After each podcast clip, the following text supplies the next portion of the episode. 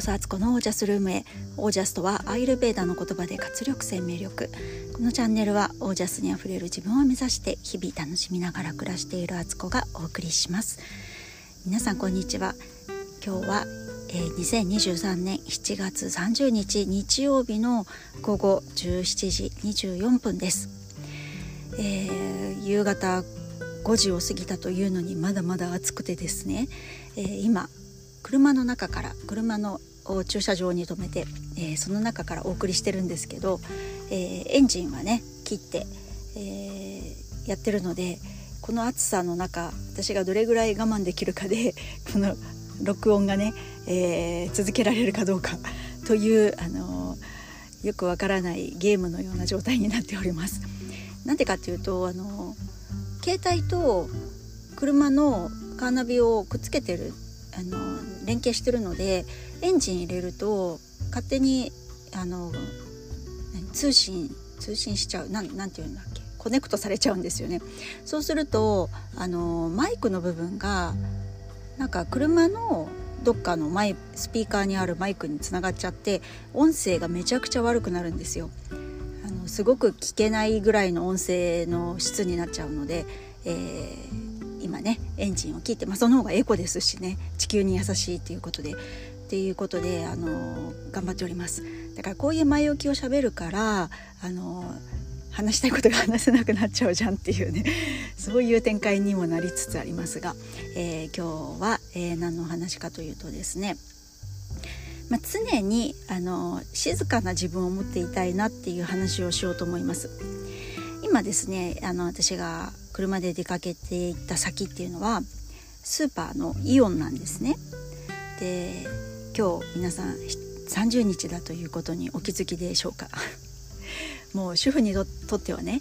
イオンが近いとこに住んでいる主婦にとっては20日30日って結構要チェック日なんですよ。えー、5%オフになるんですよね全ての商品が。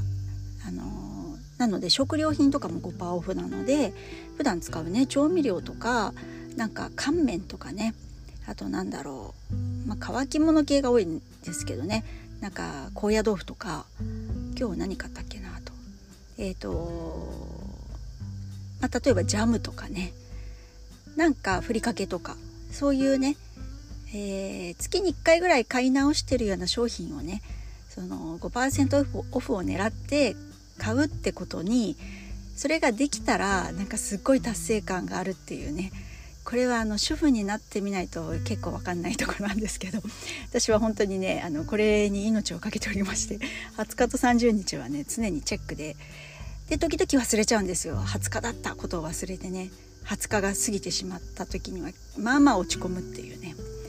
そういう思考回路で生きております。でえっ、ー、とそう20日今日は30日で5%オフの日、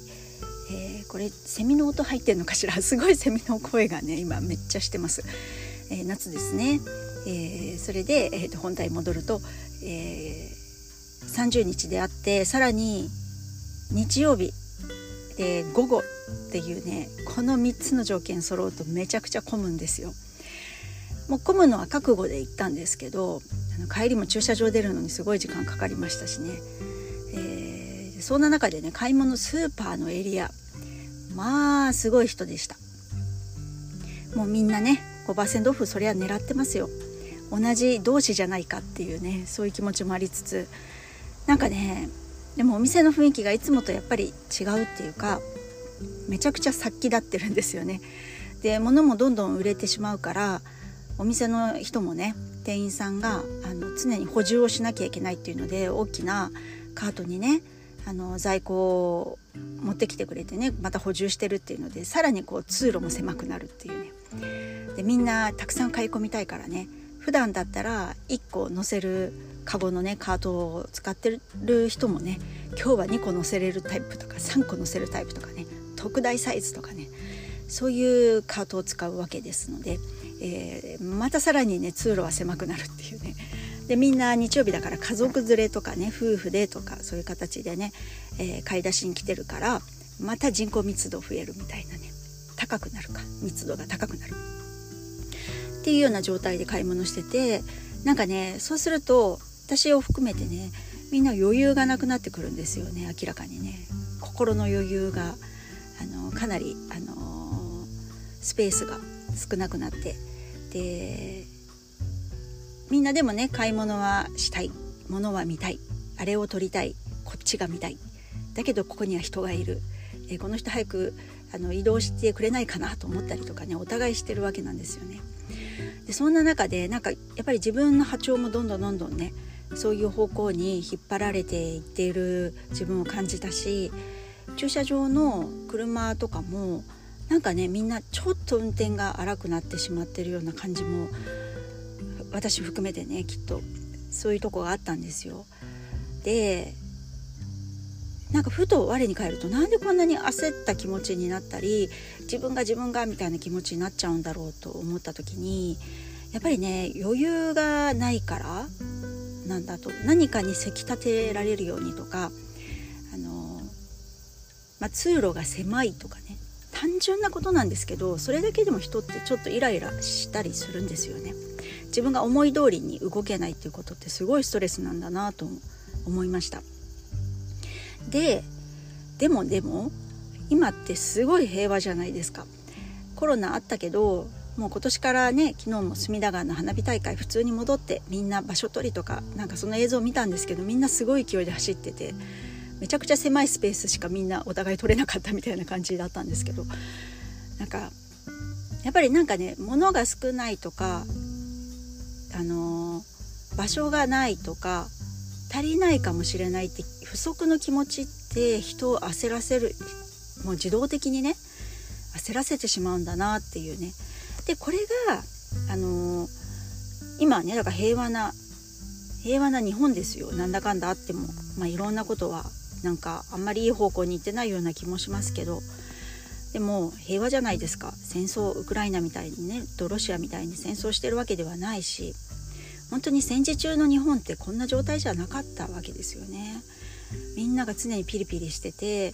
でなんか不要なことを言ってしまったら非国民だって言ってね憲兵さんに誰かが通報するとかっていうことだってあったと思うからすごい疑心暗鬼だったと思うし本当の自分の気持ちなんて言えないみたいなそれってものすごいストレスかかってたと思うんですよね。で空襲とかが始まれば本当に自分の命も家族の命もどうなるかわからないっていう極限状態だったわけで